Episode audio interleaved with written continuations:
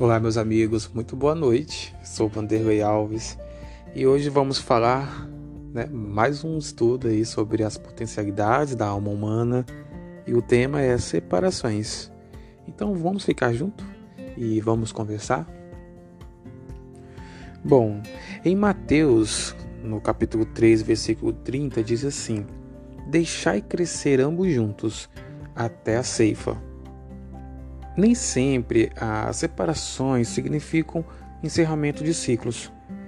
Para a maioria de nós, as doenças que nos separam da saúde, as falências que nos separam da opulência, os divórcios que nos separam da vida conjugal, as tragédias que nos separam pela morte e outras tantas desvinculações nada mais são do que trombetas que soam aos nossos ouvidos espirituais para acordarmos de velhas ilusões. Quanto mais nos recusamos a aceitar as separações, mais nos afastamos de encerrar, como deveríamos, os ciclos de amadurecimento aos quais a vida nos, nos conclama. Deus, na sua impermanência, é o contínuo ciclo de vida que comanda, sem cessar, o destino da existência sobre o qual não temos a menor chance de gerenciar. Ele inicia e encerra ciclos, promovendo a libertação e o progresso.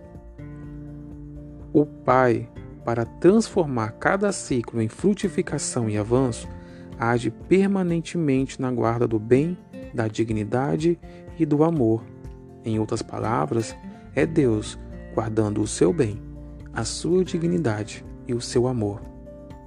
Sigamos então a atitude sábia para fazer de cada mudança no caminho uma fonte de estímulo, pedindo para iluminarmos a nossa visão, dilatar a nossa compreensão.